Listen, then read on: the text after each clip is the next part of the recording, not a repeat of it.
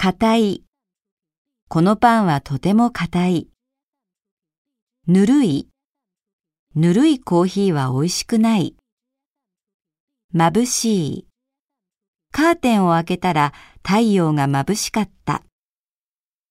蒸し暑い。日本の夏は蒸し暑い。清潔な。清潔な服を身につける。新鮮な。新鮮な魚は美味しい。豊かな。豊かな資源。立派な。立派な人。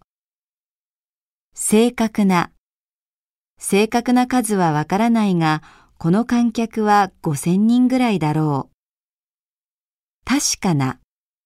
新聞は確かな事実だけを伝えなければならない。